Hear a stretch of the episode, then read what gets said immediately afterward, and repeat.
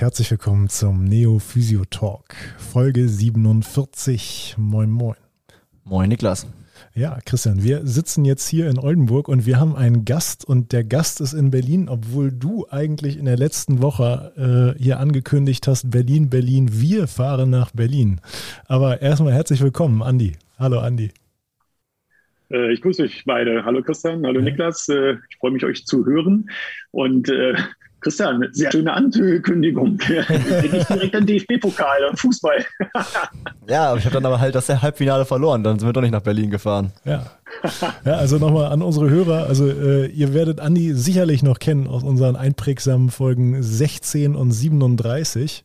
Ähm, und äh, Folge 37 ist genau das Stichwort, denn Folge 37 hat stattgefunden in der Berliner Charité.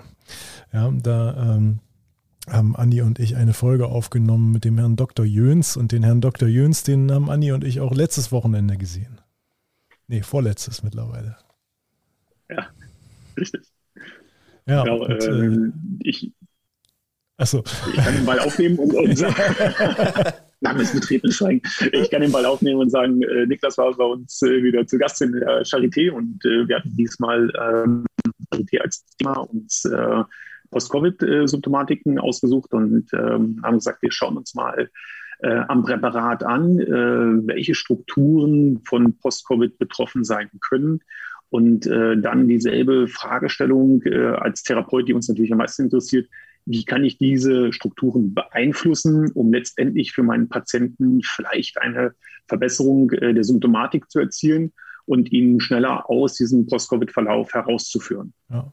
Oh. Ja, und eigentlich wäre Christian ja auch dabei gewesen. Christian, was war los? Hattest du keinen Bock? Nee, also ich muss sagen, ich habe mir gedacht, ich finde zum Beispiel nach meiner Kreuzbandüberdehnung konnte ich halt die ganzen Kreuzbandpatienten so gut nachempfinden, ähm, die das halt, die eine Problematik da haben. Und da habe ich mir gedacht, was wäre passender als, als guter Teilnehmer, sich nochmal mit ja, Covid zu infizieren?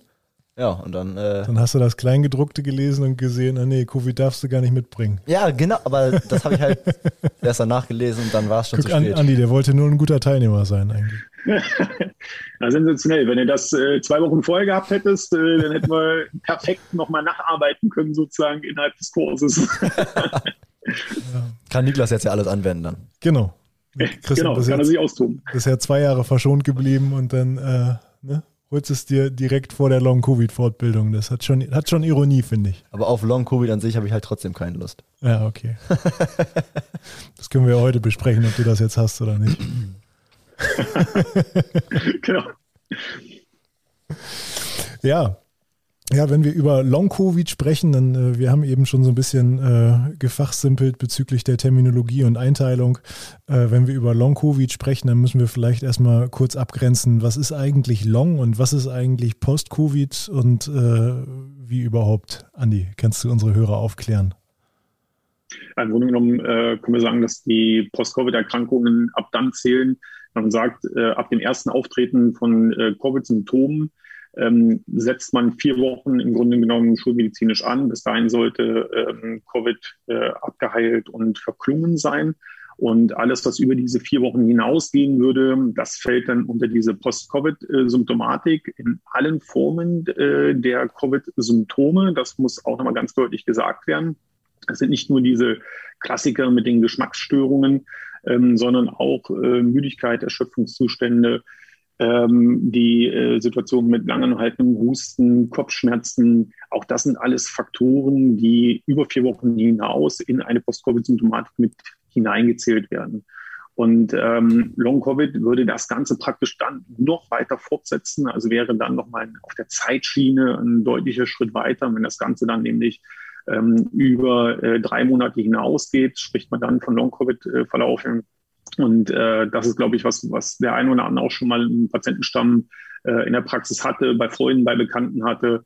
Also ähm, ich habe zum Beispiel eine Cousine, die arbeitet äh, auf der Intensivstation ähm, im Krankenhaus äh, als äh, Krankenpflegerin ähm, und die hatte sechs Monate nach ihrer Covid-Infektion immer noch Geschmacksstörungen, ähm, die dann erst peu à besser geworden sind. Und das ist ein gutes Beispiel dafür, wo man sagt, hey, das äh, passt eigentlich deutlich in diese Long-Covid-Symptomatik. Hm.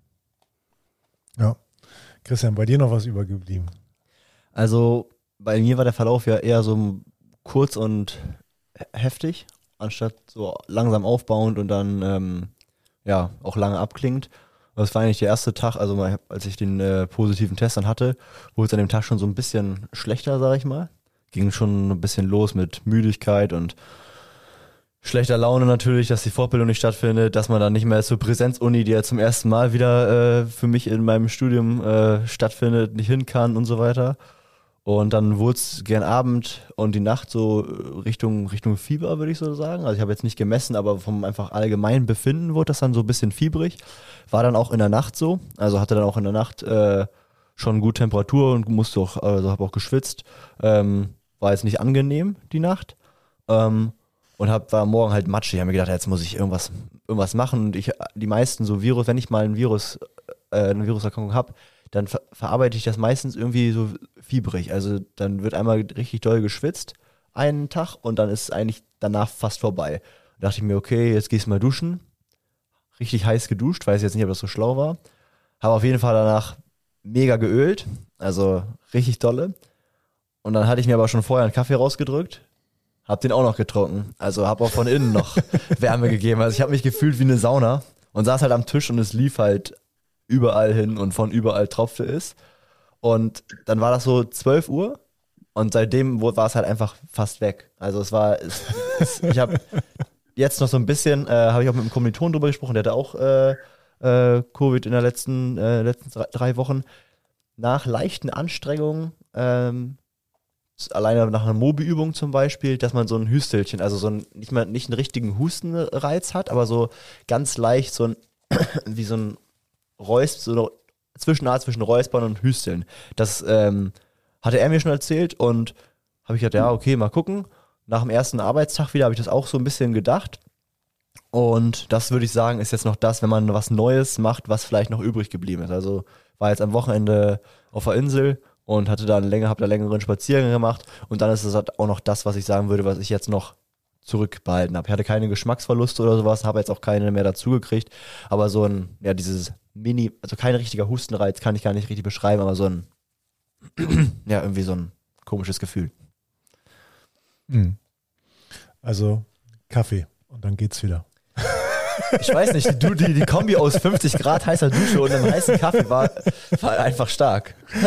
Ja, Andi, ich glaube, das können wir jetzt nicht also, als, äh, nicht als universale Empfehlung rausgeben, oder? tue ich mich auch ein bisschen schwer mit, aber ich muss sagen, wir sind ja hier auf Ton unterwegs. Äh, trotzdem schafft es Christian ein unglaublich lebendiges Bild in meinem Kopf zu generieren, wie er sich sozusagen nach Dusche und Kaffee am Tisch befunden hat. Genial. Ja, oder? muss sagen. Aber ähm, vom Verlauf her, glaube ich, äh, Christian, kannst du echt froh sein, weil du ähm, da, glaube ich, zwar kurz, akut und heftig, aber ähm, ich glaube, wenn man die eins attestieren kann, ist, dass dein Immunsystem äh, sehr äh, stark reagiert hat und ähm, dass er auch anscheinend damit direkt äh, gut in den Griff bekommen hat. Ähm, also ich denke, unterstützende Maßnahmen, äh, klar. Ich sage mal, bei den Infekten ähm, ist es bei den Sportlern eigentlich immer so ein bisschen eine 50-50-Situation. Wir haben das bei einigen Sportlern gehabt, die sind äh, mit ähm, Infekten gekommen und haben gesagt, sie gehen jetzt in die Sauna und sie wissen, dass ihnen das hilft. Also ähnliches Prozedere im Grunde genommen, so wie du es jetzt gefahren hast. Und äh, andere haben so direkt gesagt, oh, sie kommen nicht mal zur Massage, sie kommen gar nicht auch zu einer Fango-Packung oder sie wissen genau, wenn sie da jetzt äh, nochmal so einen Wärmereiz mit draufkriegen, äh, dann haut sie richtig um. Dann sind sie äh, wirklich eine Woche Schachmatt gesetzt und dann geht da gar nichts. Ähm, also auch das, glaube ich, vorsichtig, weil du hast es gerade aufgegriffen, Niklas, das ist keine äh, Empfehlung, die wir jetzt so in die Breite rausgeben dürfen, ähm, sondern da spricht auch jeder Körper irgendwie anders drauf an. Aber ich glaube, Niklas, ähm, der Konstitutionstyp äh, von Christian, äh, ich kenne ihn ja noch nicht persönlich, äh, spricht dafür, dass er äh, doch da recht gut, recht fit ist und auf jeden Fall sein Immunsystem auch top auf, äh, aufgestellt ist, dass er das Ganze so gut in den Griff bekommen hat. Mhm.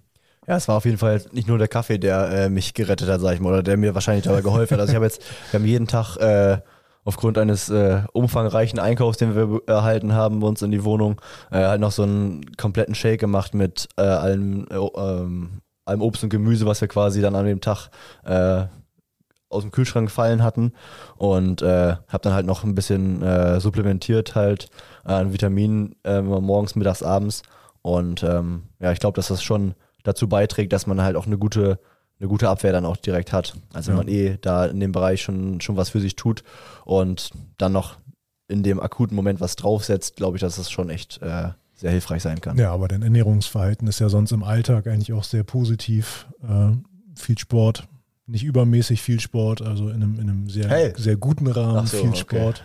Ja, ich meine, es gibt ja, es gibt ja auch so viel Sport, dass das Immunsystem dann wieder herabgesetzt ist. Äh, insofern wollte ich das jetzt nochmal in, äh, ins rechte Licht rücken. Ja, okay, danke. ja. Genau, ja, aber Covid ist ja nicht nur eine Erkrankung der Atemwege, Andi, ne? Das, äh, das betrifft ja noch weit mehr. Genau, also ähm, Christian hat das im Grunde genommen schon ganz gut äh, zusammengefasst. So im ersten Zustand ist es häufig erstmal eine große Müdigkeit, eine Erschöpfung. Man merkt, der Körper arbeitet, setzt sich äh, mit dieser Infektion auseinander. Ähm, ich kann hier aus eigener Erfahrung auch äh, beisteuern. Ich hatte äh, wirklich starke Muskelschmerzen, Gelenkschmerzen.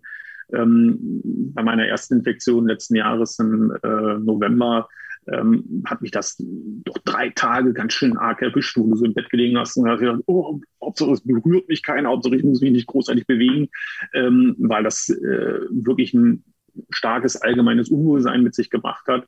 Ähm, so, das ist häufig das, was man eigentlich unter allgemeiner Symptomatik zusammenfasst, äh, was jeder vielleicht auch von ganz anderen normalen bakteriellen Infekten äh, genauso noch mitkennt. Ähm, was bei äh, Covid sehr klassisch ist und häufig auch immer ähm, jetzt als eines mit der ersten Anzeichen genommen wurde, wo sagt, oh, vorsichtig, wir sollten jetzt unbedingt einen Corona-Test machen, sind ja diese Störungen der Geschmacks- und Geruchssinne, ähm, die äh, durch eine Beeinträchtigung äh, der Hirnnerven äh, praktisch ein, einhergeht, wo äh, praktisch diese Reizweiterleitung gestört ist und äh, damit den Geschmacks- und Geruchssinn äh, einhergeht. Und ähm, das ist was, wo man sagt, das ist schon ein sehr klassischer äh, SARS-Covid-Verlauf, äh, den, den wir da vorfinden und der eine hohe Sensibilität eben auch mitbringt, wenn das auftritt, wo die sagen, oh, okay, äh, das sollte jetzt hier wirklich genau untersucht werden. Und auch wenn vielleicht mal der eine oder andere Schnelltest nicht positiv ausgeschlagen ist, war das häufig Anlass genug, dann doch einen PCR-Test äh, noch abzufragen und äh, darüber dann eine sehr gute Sicherheit zu gelangen, ähm, ob das jetzt sozusagen sich um eine Covid-Infektion handelt oder nicht. Hm. Ähm, aus äh, osteopathischer Sicht, was für, was für Handlungsinterventionen siehst du da? Mhm. Also das äh, ist ja das, was wir sozusagen jetzt am, am, Wochenende in dem Kurs auch ein bisschen angeschaut haben. Ähm, ich denke, Osteopathie eignet sich äh, sehr gut, ähm, gerade bei Covid so ein bisschen symptomorientiert sich umzuschauen. Und ähm, wenn wir jetzt nochmal die allgemeinen Symptome aufnehmen und sagen, wir sprechen von Müdigkeit, von Erschöpfung, von Muskelschwäche und Gelenkschmerzen, ähm, von allgemeinem Unwohlsein, ähm, dann ist es äh, aus osteopathischer Sicht häufig auch mit eigenen Organen sehr gut in Verbindung zu setzen. Und ähm, da denkt man sehr schnell an eine Leberproblematik. Man sagt mal, Müdigkeit ist der Schmerz der Leber. Ähm, so unsere gesamte Stoffwechselsituation, die äh, Eiweißsynthese, die Kohlenhydratsynthese, die Fettsynthese, ist alles was, was Leber steuert und äh, übernimmt für unseren Körper. So, wenn die nicht gut aufgestellt ist, ähm, dann kann ich auch keinen guten, fitten Allgemeinzustand haben und ähm, ausstrahlen. So, das wäre auf jeden Fall äh, ein Punkt, wo äh, ich sage, wenn ein Patient so zu mir kommt, ähm, schaue ich mir die Zufluss- und Abflusssituation der Leber an. Ähm, ich gucke mir ein bisschen das portale System an, weil ähm, für unsere fachlich äh, gut ausgebildeten Hörer, das portale System ist im Grunde genommen das Blut aus den unpaaren Bauchorganen, das nährstoffreiche Blut, was dort aufgenommen wird und dann zur Leber transportiert wird, worüber dann ähm, die äh, Stoffwechselsituationen in der Leber ähm, gesteuert und verstatten gehen können, bevor sie dann in den großen Kreislauf, äh, Lungenkreislauf, großen Kreislauf weitergegeben werden und dann äh, in den einzelnen kapillären Netzen ähm, zum den Organsystemen, aber auch muskulären Systemen, Gehirn weiterverteilt werden und äh, damit die Nährstoffbereitstellung äh, sicherstellen. Und ähm, da ist natürlich eine Betrachtung einmal des Organs an sich, aber auch ähm, praktisch des weiteren Verlaufes und was direkt davor kommt, ähm, vor der Leber recht interessant, sich einmal osteopathisch anzuschauen, äh, mobil frei äh, zu halten, gute Zuflusssituationen und Abflusssituationen herzustellen. Und ähm, das ist auch das, was den Patienten schon sehr, sehr gut hilft, gerade auch in diesem äh, Prozess, äh, wo du über Post-Covid-Symptomatiken nachdenkst. Mhm. Ja, das ist ja doch durchaus etwas, was, äh, was die Lebensqualität bei Post-Long-Covid auch massiv einschränken kann. Ähm, diese, diese massive Erschöpftheit, diese massive Müdigkeit. Da wird ja auch häufig dieser Vergleich gezogen zum Fatigue-Syndrom, ne? Ähm, wo ja. die Belastbarkeit eben so krass herabgesetzt ist, dass eigentlich jede weitere belastbar äh, oder jede weitere eintreffende Belastung die Belastbarkeit nur noch weiter reduziert. Ne? Ja, Ganz genau. Ich weiß nicht, wir können ja äh, Christian nochmal fragen. Ähm, gerade auch die Atemwege sind ja etwas, was äh, wirklich deutlich betroffen äh, sein kann. Ähm, Stichwort Kurzatmigkeit, Atemnot, Atembeschwerden. Husten hattest du gerade auch schon so ein bisschen angesprochen, dass das ein klein wenig noch äh, dabei ist. Aber waren in dieser akuten Phase ähm, auch eine Kurzatmigkeit, eine Atemnot oder Atembeschwerden gegeben, wenn du zum Beispiel, sage ich mal, jetzt eine Treppe hoch, Treppe runter musstest? Wie hat sich das für dich dargestellt, Christian? Also mein Bewegungsradius war jetzt nicht äh, wirklich riesig. Also ähm, Treppen musste ich nicht steigen. Ähm, die Tage, wo das so oder die ersten beiden Tage, wo das mit der Fiebrigkeit war und der Abgeschlagenheit, ähm, da war das schon so, dass ich jetzt gedacht habe, ich möchte jetzt nicht irgendwie, keine Ahnung, irgendwas körperlich gerade machen, äh, aber einfach, glaube ich, aufgrund der Abgeschlagenheit, nicht aufgrund der äh, pulmonalen Situation. Und ähm, ich habe mich auch nie wirklich kurzatmig gefühlt. Die Nase war halt brutal dicht. Das heißt, man musste durch den Mund atmen, dann hat man sich halt morgens echt blöd gefühlt, wenn man halt aufgewacht ist. Ähm, ähm, aber eigentlich nicht, auch jetzt danach. Ähm, ich habe jetzt nicht das Gefühl, dass ich irgendwie müder bin oder dass ich halt schlecht durchatmen kann. Ich fühle mich eher so ein bisschen, ja, tatendurstig. Also ich habe eher Lust auf Sachen und möchte Sachen machen. Ähm, haben auf der Insel auch gestern einen ausgedehnten Spaziergang gemacht, also auch weiter, als man sonst einen Spaziergang macht. 20 Kilometer. Sehr gut, super.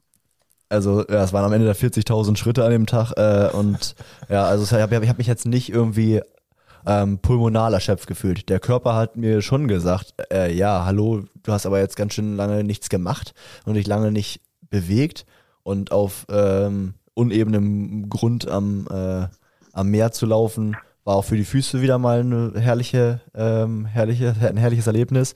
Aber ähm, ja, von den pulmonalen Geschichten kann ich eigentlich nur den, den Husten diese leichte Hustenreizung äh, ähm, ja, bestätigen bei mir. Ja, das ist etwas, was, was ich zum Beispiel in meinem Umfeld schon ganz, ganz häufig äh, wahrgenommen habe, auf jeden Fall. Also ähm, hier die, die, die Wohnung zwischen unserem Neo-Headquarter Neo und äh, meiner Wohnung, ähm, die ist, äh, ist vermietet.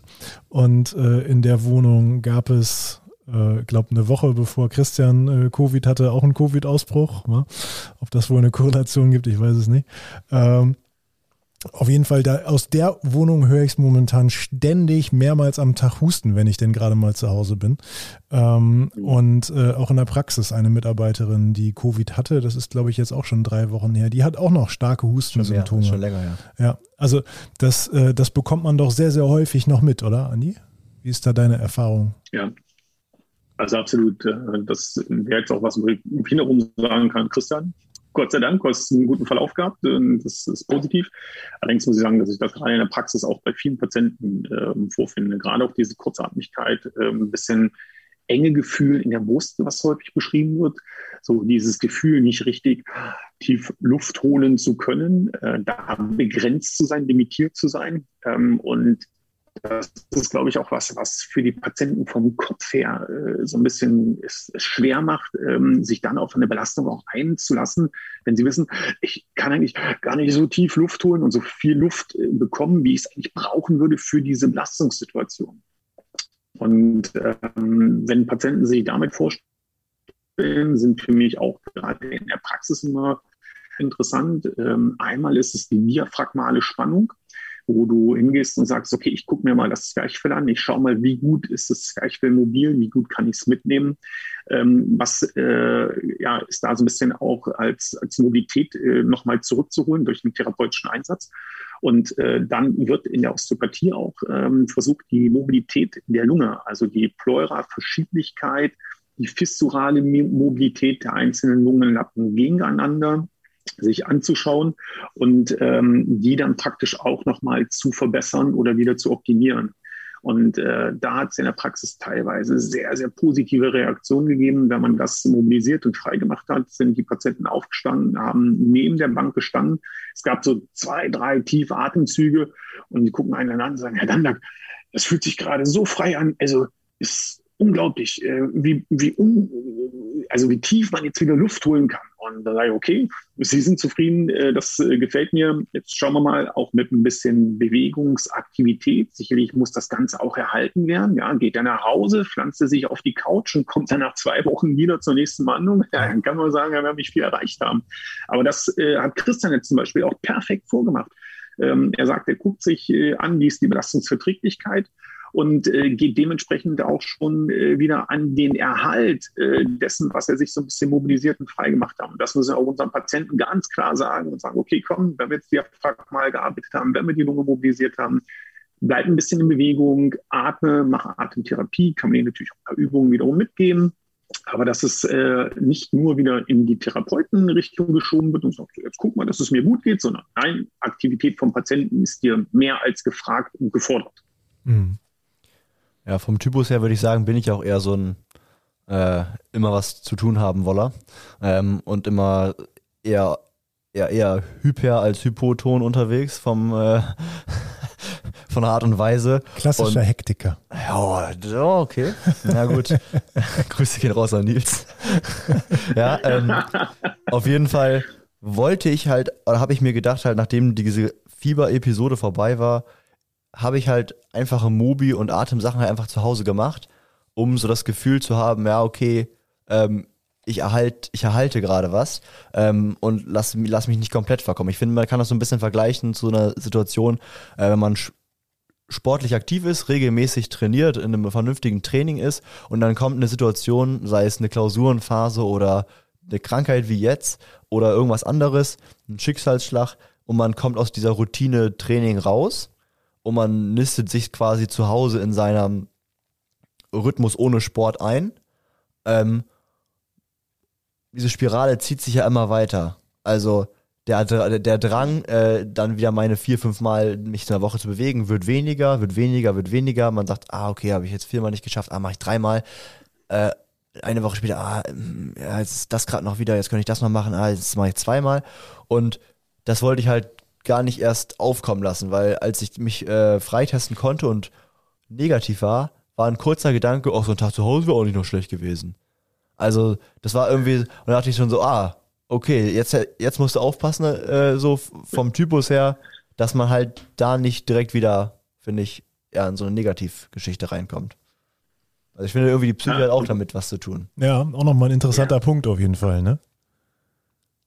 Definitiv. Ähm, und ich glaube, du spiegelst perfekt dieses, diese Wechselbeziehung zwischen körperlicher Gesundheit und mentaler Gesundheit wieder. Ähm, so wenn es dem Körper gut geht, ist der Kopf meistens auch gut drauf. Hast du ein äh, körperliches Problem, ähm, ist der Kopf häufig dann etwas, was schnell folgt, ja, wo man sagt, hey, äh, mir geht's scheiße, ich kann meine sportlichen Ziele nicht erreichen, ähm, ich kann vielleicht an dem mit dem Lauf nicht teilnehmen, ähm, ich kann meine Alltagssituation äh, nicht mehr gut bewältigen. Und man zieht sich damit äh, so peu à peu in eine Abwärtsspirale, so wie du schon angesprochen hast. Und das ist auch interessant, dass das äh, häufig bei den Covid-Erkrankungen als eine ähm, Symptomatik mit dazu zählt, äh, nämlich depressive Verstimmungen. Und äh, da glaube ich, das spiegelt eins zu eins die Situation wieder. Äh, wenn ich nicht gut durchatmen kann, wenn ich immer wieder Schmerzen habe, wenn ich nicht gut riechen und schmecken kann, äh, wenn ich nicht an Ausflügen, an Bewegungen teilnehmen kann, wie ich es vorher gerne vielleicht gemacht habe, ähm, dann ist es auf jeden Fall was, was auch eine mentale Belastung mit sich bringt und einen sicherlich auch in eine depressive Verstimmung mitbringen kann. Mhm. Und ich weiß nicht, ob ihr das aus dem Umfeld mal ein bisschen gehört habt. Ich habe bei mir in der Praxis äh, einige Psychologen in, in Behandlung. Ähm, und äh, die müssen seit äh, Covid äh, also Überstunden machen, noch und nöcher. Also die, die Praxen platzen aus allen Nähten. Da war ja vorher schon die Situation nicht gerade überragend, wenn es darum ging, einen Termin zu bekommen. Ähm, aber äh, gerade im Jugend- und Kinderbereich ist es auch massiv, was das äh, sozusagen mit sich bringt. Diese Gesamtsituation, aber auch natürlich im Einzelnen für den Betroffenen nochmal mit. Und das ist, äh, denke ich, auch ganz spannende Situation, die wir bei unseren Patienten als ganz einheitlichen Ansatz, wenn wir unseren Patienten befunden und anschauen, mit betrachten sollten und auch mit berücksichtigen sollten. Häufig stellte sich natürlich mit einer verbesserten körperlichen Situation dann auch mit einer mentalen äh, Klarheit und äh, besseren Grundsituation wieder dar. Aber ähm, irgendwo muss man dann auch einen Schritt eben nach vorne machen. Mhm. Ja, also das äh, ist, denke ich, auch ganz, ganz wichtig. Ja, aber ähm, du hast es gerade gesagt, auch die, auch die Allgemeinsituation, also vielleicht auch die lange Isolation im Lockdown, ähm, gerade bei, bei Patienten, die per se schon immungeschwächt sind, auch mit sehr viel, äh, sehr viel Angst in die ganze Geschichte dann vielleicht reingehen, ähm, sich mit Angst dann auch noch isolieren, keine sozialen Kontakte mehr haben. Also das, das spielt da, glaube ich, auch alles noch viel, viel mit rein. Ähm, und auch diese Wechselbeziehungen kann man vielleicht nochmal bedenken, dass jemand, der, äh, der vorher schon äh, ne, einen Hang zu, zu äh, zu, äh, zu depressiven Verstimmungen hatte, der vorher schon Depressionen hatte, ist sicherlich auch insgesamt anfälliger vom Immunsystem, wird vielleicht vom Immunsystem nicht so adäquat antworten, wie Christian das jetzt bei sich gerade beschrieben hat, ähm, und wird vielleicht auch ein höheres Risiko haben für, für irgendwelche Long-Covid-Geschichten. Ne? Also da wäre ich absolut äh, bei dir. Sehe ich auch sehr engen äh, Zusammengehörigkeit, was, was das angeht. Ja. Ja, ich kann ja nochmal aus der, aus der Praxis berichten, wollte ich schon sagen. Ähm, bei uns war das ja so, dass meine Freundin zuerst positiv getestet war und sie dann quasi ähm, im Schlafzimmer isoliert wurde von mir oder wie auch immer. Also ich bin aufs Sofa gezogen und wir haben das dann versucht so zu lösen, halt mit Maske äh, in der Wohnung. Hatten da auch von einem befreundeten Pärchen gehört, dass das bei denen halt geklappt hat dass nur er positiv geblieben ist und dann äh, quasi Raumaufteilung äh, betrieben wurde und dann immer Desinfiz Desinfektion im Bad, wenn äh, Hände gewaschen wurden, zum Beispiel an, der, an den Armaturen und so weiter. Ähm, und nachdem ich positiv dann doch war, weil ich mich 100% ja schon vorher angesteckt hatte bei ihr, ähm, passte auch mit der Inkubationszeit ja richtig gut, ja. ähm, war sie natürlich traurig, dass ich äh, nicht nach Berlin konnte und dass, dass ich krank war, aber es war halt, glaube ich, mental auch für sie brutal gut, da rauszukommen, weil es ja einfach nochmal ein kleinerer Teil der Wohnung ist, äh, in Anführungszeichen, wo man dann ja gefangen ist. Ähm, und dann einfach nicht mehr alleine zu sein. Und mich hat es auch einfach nach drei, vier Tagen brutal gestört, immer in, dem, in, dem, in den gleichen Räumlichkeiten zu sein. Und ähm, ich habe einfach so heftig darauf gehofft, mich freitesten zu können, als ich es dann durfte. Also das, auch wenn das ja, auch wenn man schon zu zweit ist und der nun wirklich über Uni und äh, genug zu tun hat und so weiter. Aber trotzdem war das ein sehr befreiendes Gefühl, als man dann ähm, ja wieder in den Alltag zurückkehren konnte. Und das ist ja schon mal wirklich Klagen auf sehr hohem Niveau irgendwie. Hm. Ja, da wird sicherlich äh, vielen nochmal noch mal schlechter gehen. Auf jeden ne? Fall, ja. ja. Ja, jetzt haben wir ja eben schon so ein paar, äh, paar Körpersysteme abgeklappert, Andi. Ähm, du hast gerade auch nochmal die Sinnesorgane kurz angesprochen, also Störungen der Geschmacks-, äh, Geschmacks äh, und Geruchssinnes. Ne? Ähm, Gibt es da irgendwelche Interventionsmöglichkeiten, um den Patienten ein bisschen Abhilfe zu verschaffen? Wie sind da deine Erfahrungen? Hm. Also tendenziell sagt man natürlich, äh, der Nervus olfactorius, ähm, der Nervus glossopharyngeus ähm, die hier große Teile ähm, dieser Areale im Mund- und Rachenraum und ähm, in der Nase praktisch versorgen die Sensibilität für Geschmack und Geruchssinn praktisch mit sich bringen, dass äh, deren Strukturen, die durch das kraniosakrale äh, System zu beeinflussen sind, ähm, allerdings muss ich sagen, die Patienten, die ich damit jetzt bei mir in der Praxis hatte und äh, die ich da versucht habe mitzubehandeln, war doch eine sehr mäßige Ausbeute an positiven Reaktionen können wir sagen, ich bin einfach ein scheiß Kraniotherapeut und kann äh, diese Technik nicht gut anwenden. Ist natürlich eine, eine Theorie. Ähm, ich weiß nicht, äh, da könnte man mal sich bei Kollegen umhorchen, ähm, wie dort die, die Reaktionen sind, äh, was, was dort sozusagen äh, mit erreicht werden konnte. Also bei mir war es wirklich sehr, sehr äh, mäßig und äh, daher auch das ein bisschen schade, weil das doch etwas ist, was die Patienten auch sehr belastet. Ähm, ich hätte es mir jetzt anfänglich gar nicht so schwer vorgestellt. Ähm, allerdings muss ich sagen, meine Frau hatte das auch in, äh, im November letzten Jahres, dass äh, der Geschmacks- und der Geruchssinn betroffen war. Und das hat sehr schnell ziemlich deutlich auf die Stimmung geschlagen, ähm, so ranzugehen und zu sagen, ja, es schmeckt alles nach nichts, ich rieche nichts. Ähm, so diese ähm, Nahrungsaufnahme, die doch mit einem gewissen Geschmacks- und Geruchslust einhergeht, ähm, das wird zu einem reinen Prozedere. Ähm, ja, also man isst nicht mehr gerne, man tut es, weil man es braucht sozusagen, aber man empfindet dabei eigentlich keine Freude, keinen Spaß, keinen Genuss mehr. Und äh, wenn ich da jetzt an Patienten denke, die sowas drei Monate, sechs Monate äh, haben, boah, da sage ich auch, das ist, glaube ich, sehr, sehr wenig äh, begeisternd. Ja. Ähm, also da äh, kann meine Frau, glaube ich, einigermaßen mitführen. Die hatte das äh, zwei Wochen, nicht mal ganz, glaube anderthalb. Das ist deutlich besser geworden gleich wieder. Aber es war zum Anfang auf jeden Fall erstmal was, was, was deutlich war. Aber wie gesagt, da, aus meiner Sicht sind äh, die osteopathischen Möglichkeiten äh, doch Grenzen gesetzt. gesetzt. Ja. Ja, ich stelle es mir belastend vor. Also wenn ich an so, einen, an so einen schönen Frühlingstag denke, der ist sicherlich nur halb so schön, wenn man nicht alles riechen kann. Ne? Ja. Ja, auch aufs Herz-Kreislauf-System nimmt das Ganze ja, äh, nimmt das Ganze ja seine Auswirkungen. Ähm, wie, ist es, äh, wie ist es da mit den Interventionsmöglichkeiten, Andi? Also da finde ich die, die Zugriffbarkeit wiederum äh, etwas besser. Gerade vom Herz-Kreislauf-System werden ja häufig äh, Schmerzen im Brustbereich beschrieben, ähm, Herzklopfen, Herzstolpern. Äh, das sind die Sachen da, da zu trennen, ähm, was, was gehört so ein bisschen in unseren Bereich, was können wir wirklich beeinflussen. Aber gerade die Schmerzen im Brustbereich ähm, lassen sich wiederum auch über äh, eine Mobilisierung des Brustkorbes ähm, des äh, Sternums, ähm, ich weiß nicht, äh, Niklas, du wirst dich noch erinnern, wir haben ähm, in der in der Fortbildung über eine Fascia endothoracica gesprochen, ja. ähm, die sich äh, zwischen der Pleura parietalis und äh, den Rippen und der Interkostalmuskulatur befindet, die äh, praktisch einmal äh, den äh, Thorax, den Brustkorb umlaufen würde und nach Kranial dann in eine tiefe zervikale Faszie fortlaufend äh, sich äh, erstrecken würde.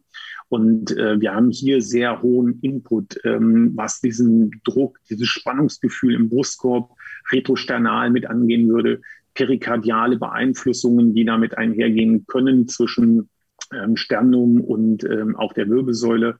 Ähm, also hier gibt es aus meiner Sicht wiederum ganz gute Möglichkeiten, Spannung zu reduzieren, äh, Schmerzreduktion damit äh, zu erreichen und dem Patienten auch wiederum über ein bisschen Hausaufgaben äh, sehr gute Empfehlungen äh, mitzugeben. Ja. Da hast du jetzt keine Probleme beizusteuern, oder Christian? Aktuell noch nicht. ja, dann bleibt es auch besser so. ja, der interessantere Part, glaube ich, der, der dann noch mal ein bisschen häufiger aufkommt, sind eigentlich so ein bisschen die Problematiken im Nervensystem. Und äh, da wird ja bei vielen Nervensystemen immer gleich so, uh, ich habe Sensibilitätsausfälle oder ähm, ich äh, ja, kann habe eine Hypersensibilität irgendwo. Aber das ist es gar nicht mal unbedingt, was bei ähm, Post-Covid ähm, so viel äh, auftritt. Es sind eher Anführungsstrichen banale, aber doch sehr störende Faktoren in Form von Schlafstörungen, in Form von Kopfschmerzen, in Form von Konzentrations- und Gedächtnisproblemen, äh, die auftreten können.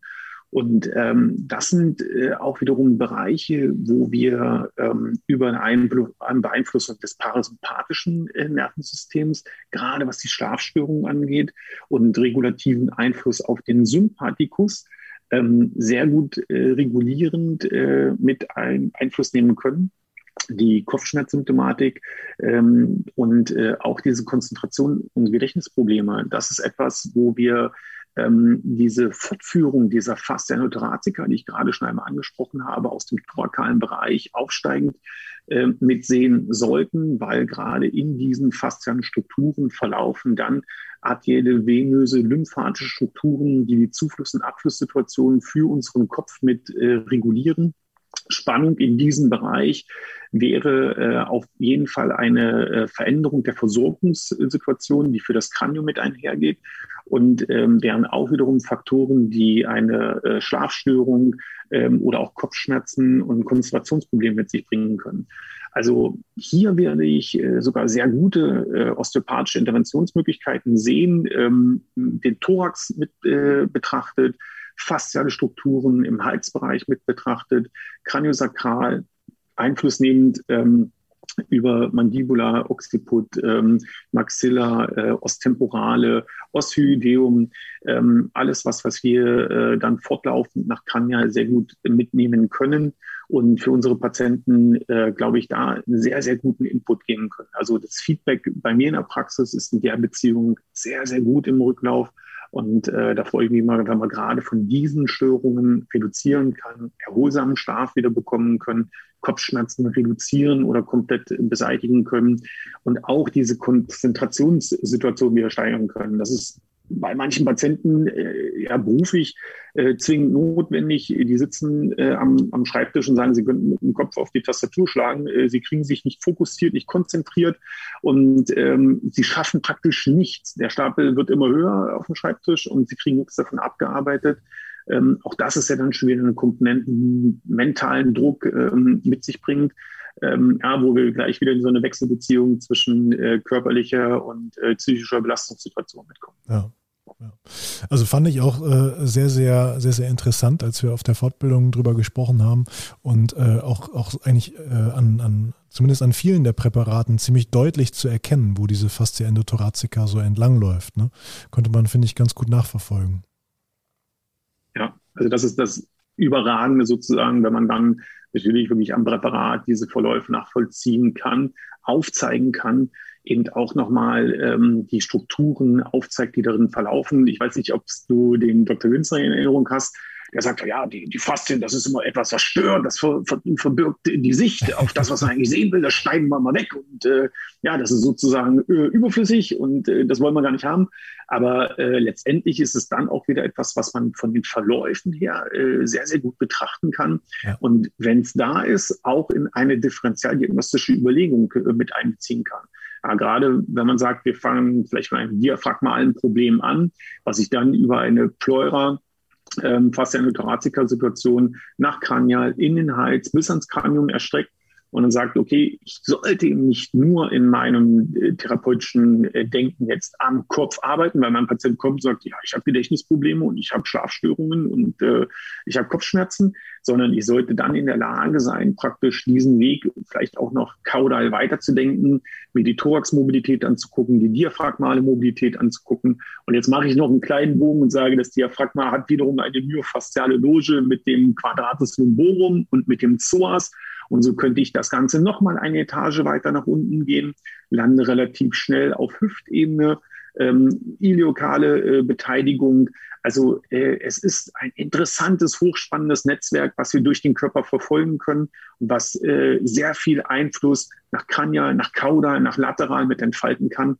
Und wenn man es schafft, dies in seinen differentialdiagnostischen ähm, Überlegungen mit zu berücksichtigen, dann glaube ich, arbeitet man deutlich effektiver am Patienten für den Patienten. Ja.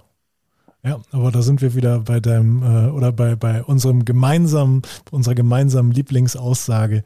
Äh, du kannst nur erkennen, was du kennst. Sehr schön gesagt. ja, also ähm, auf jeden Fall eine Erkrankung, die ziemlich viele Systeme betreffen kann. Und äh, wir haben gehört, da gibt's doch mehrere, mehrere Möglichkeiten äh, der Intervention. Ähm, Andi, was kann man denn jetzt jemandem raten, der eine Corona-Erkrankung überstanden hat, keine Symptome mehr hat, also auch keine Post- oder Long-Covid-Symptome mehr aufweist und gerne wieder in seinen Sport starten möchte? Christian kommt ja gerade aus einer solchen Situation und hat uns jetzt gerade hier beschrieben, äh, er hat schon mal mit einem sehr, sehr langen Strandspaziergang ausprobiert. Ähm, was, sind, was sind da so die, die aktuellen Maßgaben? Also äh, eigentlich müsste man äh, Christian jetzt ein kleines bisschen mit einem erhobenen Zeigefinger begegnen und sagen, oh, ähm, wenn du wirklich jetzt 20 Kilometer abgerissen hast, dann äh, wäre es theoretisch äh, wenn wir uns jetzt den Verlauf und ähm, die vermeintlichen Genesungszeitraum angucken, zu früh, was du eigentlich an Belastung aufgesucht hast. Christian, wäre jetzt interessant eigentlich mal zu fragen, wann hatte er äh, seinen Negativtest, also ab wann war er laut Testung erstmal nicht mehr ansteckend, vermeintlich wieder gesund? Ähm, den Dienstag vor, also in der letzten Woche Dienstag war ich negativ. Okay, also können wir jetzt sagen, äh, roundabout äh, eine Woche äh, haben wir jetzt äh, sechs Tage und du hast einen 20 Kilometer Strandspaziergang wann gemacht? Gestern. Okay, ähm, also am, am, Sonntag. Also da würde ich jetzt dem äh, Patienten in der Praxis empfehlen, das wäre wahrscheinlich zu früh ähm, und auch eine recht hohe Belastung. Ähm, das würde ich jetzt nicht unbedingt als Musterbeispiel nehmen. Bei Christian können wir jetzt sagen, er kommt äh, mit einer sehr guten konzeptionellen Voraussetzung, sportlich aktiv, gesunde Ernährung, ähm, denke ich, hat auch ein sehr gutes Körpergefühl, kann dementsprechend sich auch äh, gut einschätzen. Ähm, das ist wieder was, wo man sagt, äh, Leistungssportler, der wird schon genau wissen, äh, wo er da ungefähr seine Grenze findet und äh, das auch respektieren. Ähm, im, im Durchschnitt, so dem Durchschnittspatienten würde ich das nicht unbedingt als Empfehlung mitgeben, nach einer Woche äh, schon äh, 20 Kilometer Spaziergang äh, aufzunehmen.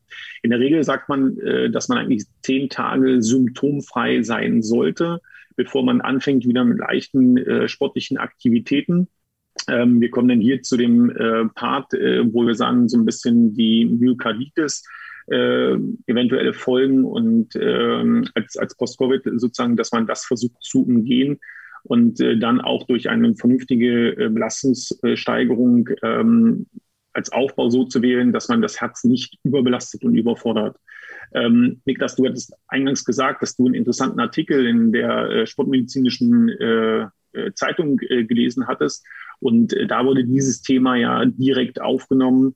Und äh, da war ja, glaube ich, auch die Handlungsempfehlung, ähm, normalerweise äh, seicht einzusteigen und je nach Verlaufsstruktur zu sagen, wenn du ähm, einen etwas äh, intensiveren Verlauf hattest, ähm, dann auch diagnostisch äh, erst nochmal äh, abzuklären mit äh, EKG, mit Belastungs-EKG ähm, bevor du da auch wieder in den Sport einsteigst. Wenn bestimmte Organstrukturen intensiver oder stärker betroffen waren, würde sich hier auch eine Sono, äh, also Ultraschalldiagnostik äh, anbieten äh, oder unter Umständen vielleicht sogar nochmal ein Kontroll-MRT sinnvoll sein. Das ist gerade dann auch interessant, wenn äh, wir über eine Lungenentzündung nachdenken oder über eine Verdachtsmyokarditis sprechen, äh, dass sowas äh, dann sicher ausgeräumt werden kann bevor hier wieder eine Belastung gesucht wird und äh, vor allem dann auch stetig wieder gesteigert wird.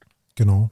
Ja, also da bezieht es sich natürlich auch direkt auf den Hochleistungssport. Also da geht es dann auch darum, wann kann ich meine, meine beruflichen, körperlichen Höchstleistungen ähm, wieder aufnehmen. Also wir haben auf der einen Seite natürlich einen, äh, einen, sehr hohen Druck, der da im Hintergrund steht und auf der anderen Seite haben wir auch ein, äh, ein ganz besonderes, äh, genau, finanziellen Aspekt. Dann haben wir aber auf der anderen Seite auch noch äh, die, die, die extreme körperliche Leistung, die da eben abgefordert wird, wo wir eben nicht darüber sprechen, äh, ja, man geht jetzt mal fünf Kilometer im aeroben Bereich ein bisschen joggen, äh, sondern man ballert sich zwei Stunden lang die Lunge aus dem Hals. Ne? Also das ist, denke ich mal, auch nochmal ein ganz großer Unterschied. Ne? Und da muss man, glaube ich, bei den Patienten in der Praxis auch immer gucken, wie du es gerade gesagt hast, Andi, äh, aus was für einer Ausgangssituation kommen die denn überhaupt? Ne? Also äh, sind die sportlich aktiv?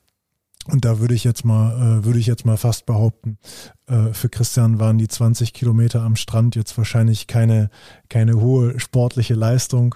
Ähm, von daher muss man das wahrscheinlich auch so ein bisschen, äh, bisschen im Einzelfall beurteilen.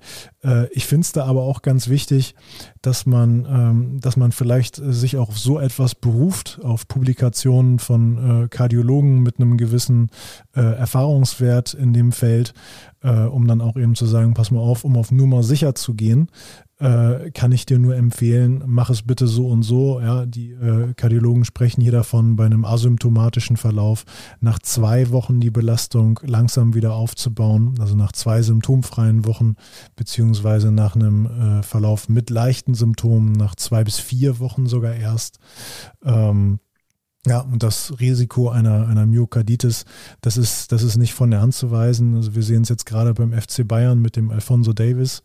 Ähm, und da waren auch ganz interessante Zahlen mit in diesem Artikel in der aktuellen Sportärztezeitung. Ähm, da war zum Beispiel zu lesen, dass zu Beginn der Pandemie es äh, zu einer Inzidenz von 60 Prozent Myokarditis kam. Das ist mittlerweile ziemlich stark runtergegangen, sodass bei Leistungssportlern mittlerweile bei ein bis zwei Prozent äh, es nur noch zu einer Myokarditis kommt. Im Vergleich dazu Gesamtbevölkerung liegen wir bei 0,6 bis 18 Prozent. Ähm, also liegt vielleicht auch daran, dass da sehr, sehr viel und sehr, sehr gut gescreent wird im Leistungssport, kann ich mir gut vorstellen. Ähm, aber äh, das sind schon, das sind schon heftige Zahlen, finde ich. Ne? Also bei dem Screening bin ich absolut bei dir. Ähm, wenn ich alleine überlege, wir haben hier bei uns die Sportmedizin der Charité bei uns angeschlossen für unsere Berliner Leistungssportathleten. Äh, und äh, da wurde jeder, der jetzt irgendwo Covid hatte, bevor er wieder ins Training eingestiegen äh, ist, durchgeschleust. Da wurden Lungenfunktionstests gemacht, ähm, da wurde Doppler-Sono gemacht, äh, Belastungs-EKG gemacht. Die sind äh, im kompletten Maße durchgecheckt worden, damit die dann wirklich mit einem ruhigen Gewissen wieder in die Belastung gehen können. Und äh, Niklas, du hast es gerade auch schon absolut richtig angesprochen. Wir reden hier äh, von Sportaktivitäten äh, zwischen zwei äh, bis fünf Stunden am Tag wirkliche ja. ja äh, kontinuierliche hohe Belastungssituationen. Und da kannst du keinen reinlassen, wo vielleicht noch ein Verdacht auf eine Myokarditis äh, stehen würde oder eine nicht komplett ausgeheilte Lungenentzündung ähm, vielleicht noch im Raum stehen würde. So, und da muss man aber auch sagen, dem Breitensportler, den ambitionierten äh, Triathleten, Radfahrer, Ruderer, ähm, Ausdauerläufer, auch denen müssen wir hier klar empfehlen, äh, zu, ähm, zum Kardiologen, zum Pulmologen ähm, zu gehen, ähm, um da vielleicht äh, vor ihren nächsten intensiveren Trainingseinheiten sich auch ein gewisses Maß an Sicherheit zu holen. Und äh, das würde ich wirklich sehr klar auch unseren Therapeutenkollegen mitgeben. Äh, geht da auf Nummer sicher, vertraut nicht einem relativ asymptomatischen Verlauf, und sagt, ja, das geht schon wieder, ähm, sondern wenn hier äh, etwas ambitioniertere Sportziele verfolgt werden und auch damit Belastungssituationen einhergehen, sollten diese Patienten vorher belastbar gescheckt werden, durchgeschaut werden, bevor sie dann wieder in die Aktivität Return to Sports äh, zurückkehren.